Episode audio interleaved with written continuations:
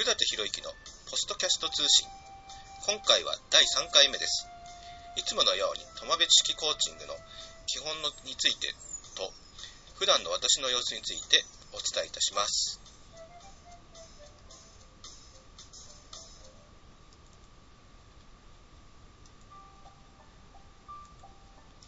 はい。では、えーいつものようにですね、友部式コーチング、えー基本についてですね7つのえーステップというステップメールを送っております。えーその中でいつもはあのお話ししている内容についてね、第3回目ということでお伝えしております。えー文字の情報をね、えーご覧になりたい方は、古舘博之、または友部知識コーチングで古舘博之の、えーホームページにつなげていただけると、えーステップメールがございます。えこちらの方に登録いただければ、えステップメール、えーご覧になれると思います。えーぜひご登録お願いします。それでは本題の方に行きます。3、あなたは情動記憶で作られている。ほとんどの人は良い結果を生み出すことを妨げるハビットとアティテュードを驚くほどたくさん持っていると言えます。真に有能な人物になることを邪魔する情動記憶がマインドに根付いているということです。つまりこのマインドの問題なんですね。ハビットは一般に習慣とか訳されますが、もう少し広い意味を持つ言葉として使います。例えば普段、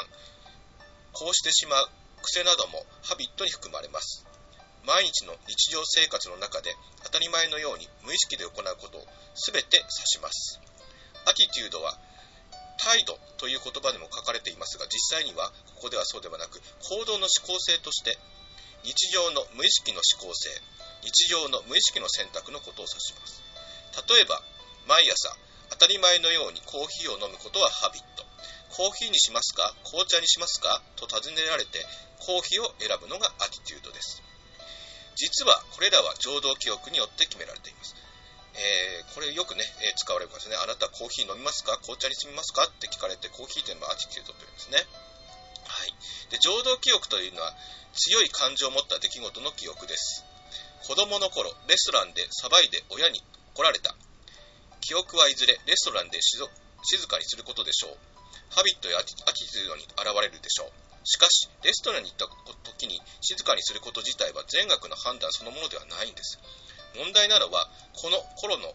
子供の頃に刷り込まれた情動記憶なんです。つまり、レストランに行ったら静かにしようというのは、子供の頃に、え怒られた記憶があなたの頭の中に入っています。で、これがブリーフシステムにつながりまして、あなたのパフォーマンスを制約します。えーつまり、えーこれからですね、ブリーフシステムという言葉を、えーことを、え第4回の話の中でお話ししていきますが、あなたのそのマインドを変えるね、えー大きな、えー話はここに今度つながってきます。ぜひ次回もお楽しみにしておいてください。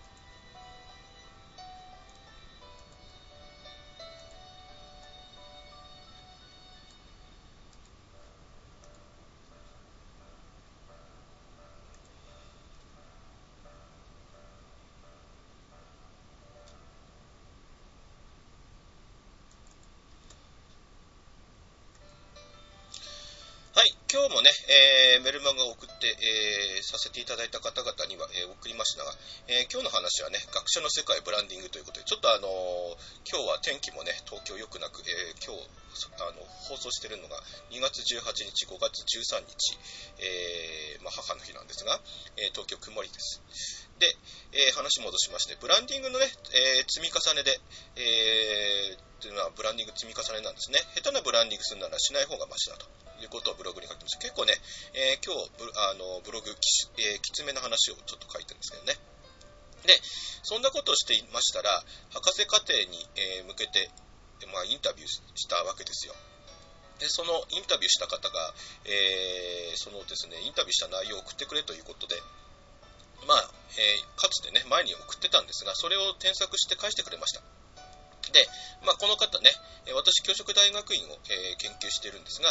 まあそあの、その方はですね、この教職大学院を修了して、まあ、現職に戻り、教員に戻って、えー学会所属して、学会発表してるんだとかってお話をしてまして、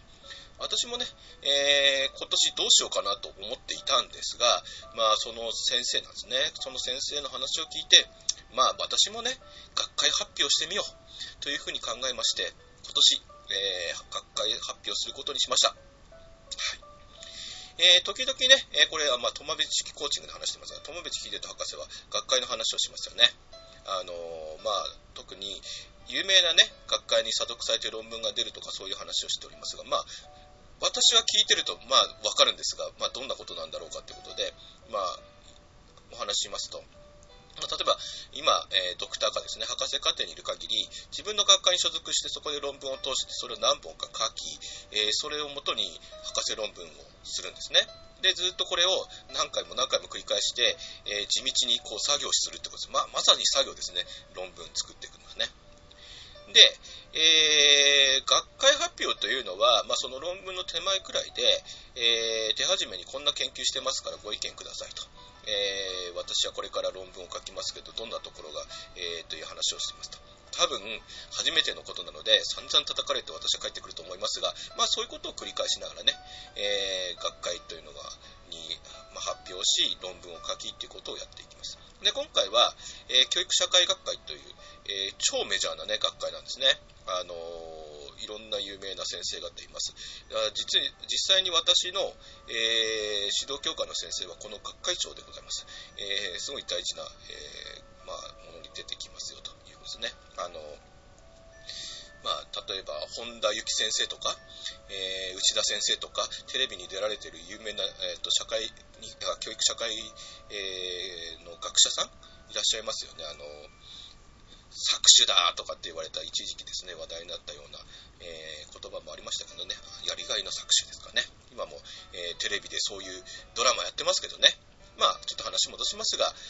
えー、まあ、発表はね、えー、そういったことで素材はすでに、えー、ありまして、もうインタビューは文字起こしまで行っていますと。これをね、最終的にどう料理して、いわゆる、まあ、理論をね、組み立てていくのどうするかなということで今悩んでいますと。まあ、で、えー、これはね、昨日のブログでも書いたんですけど、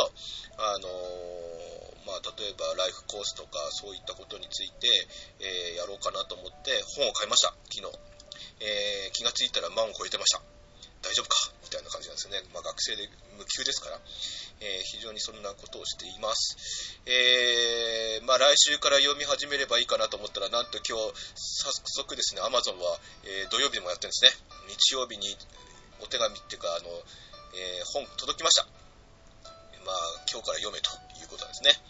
また戻します。まあね、そして、学会発表すると、えー、しましたっていうのが、えー、実績に残ります。で、これまたね、ずっと積み重ねていきます。あの、結局そこで発表したことがまたね、自分の実績になっていってということです。で、じゃあ学会の話をちょっと戻しますと、学会っていうのは有名な学会は、えー、と、推薦制です。まあ、紹介制ですと言えばいいですかね。まあ、あの、簡単に言うと指導教官のサインがないと入れません。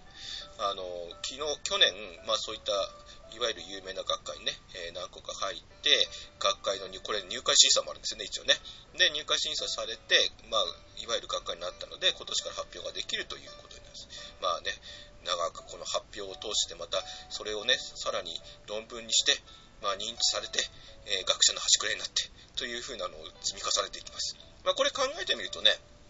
まあ、あの、私、コーチングでやってブランディングとかって書いてたりしますけど、まさにね、ブランディングなんだなと思います。まあ、世間的に言うとね、なかなかそういうのは学者の世界で言いませんけども、思いますね。まあ、ということで、教育社会学会ってすごく有名な方がいますが、まあ、全てはそこからが始まりです。えー、どんなね、有名な方もそこからが始まったんで、私もそこから今、えー、進んでいますというところです。まあね、ひとたびにメジャーになりたい、有名になりたいという人は誰しも思うことですよね。ただ、長倉さんこう言ってました。あの、実際にご本人に会ってですね、一緒にあの飲み会やったこともあるんですが、えー、彼の一言はですね、売れない商品ははっきりわかるんだそうですが、逆に売れそうな商品はいつヒットするかわからないと言ってました。まあこれはね、売れないと明らかな、売れないという明らかな、え商品でない限りは、まあ、あの、長く続けているとヒットする可能性は大いにあるとおっしゃってましたね。まあ、実にね、これすごく、えー、大事なことを言ってると思うんです。一つは、売れない商品は絶対売れない。これね、目利きになってくると、この商品が売れないってことは分かってきます。と、もう一つはね、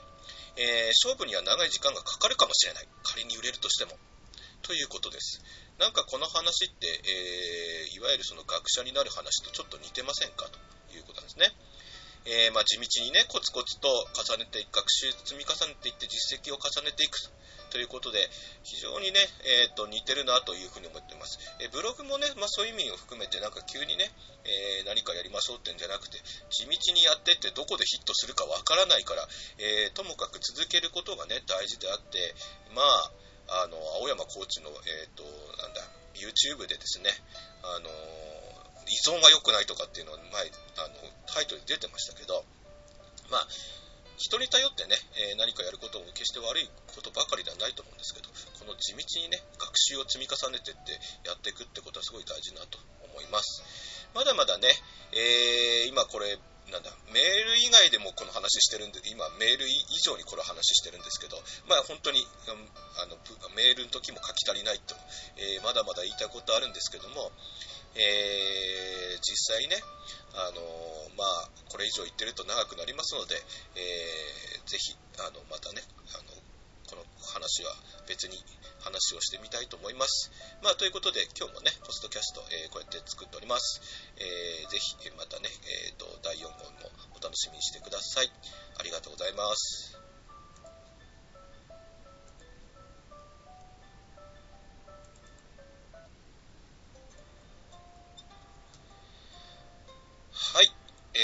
えー、古田博之のポストキャスト通信、えー、第3回目、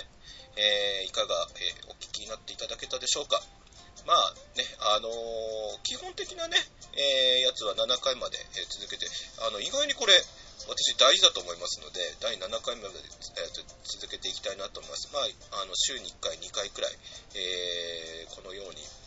録音してですね、流していきたいと思います。あとは、まあね、私の今何やってるかみたいなのも含めて、まあ、あの、コーチングとね、非常にあの、なんだろう、学者の世界って近い、まあ、もともとトマベチ博士が、えー、いわゆる学者筋だったのがあるんだと思いますしね、あの、私が教員だっていうのは、えー、この間、ルーター室と近いものがあったりとかって、非常に私に、あの、トマベチコーチング近いんで、あの、様々なね、お話ができるのかなと思いますし、まあ、ちょっとあの、個人的な紹介みたいなのも含めて、自己紹介も含めてあまりこれでやってないですもんね。ということで、お話ししたいと思っておりました。えー、ぜひね、あの、また、あの、お聞きになりたいということができるように、あの、楽しいようなところを含めてやっていきたいと思います。なお、えー、古手博之とか、えー、友部知識コーチングということで、えー、検索いただければね、あのホームページもあります。あのそのうち、えー、なんだろう、質問があったとか、えー、ここについては聞いてみたいとかっていうのがありましたら、まあ、新たにそういった機会、あの、なんだろう、えー、中身も作ってみたいなと思っておりますので、えー、今後ともよろしくお願いします。では、えー、古舘博之のポストキャスト通信、終わりにしたいと思います。ありがとうございます。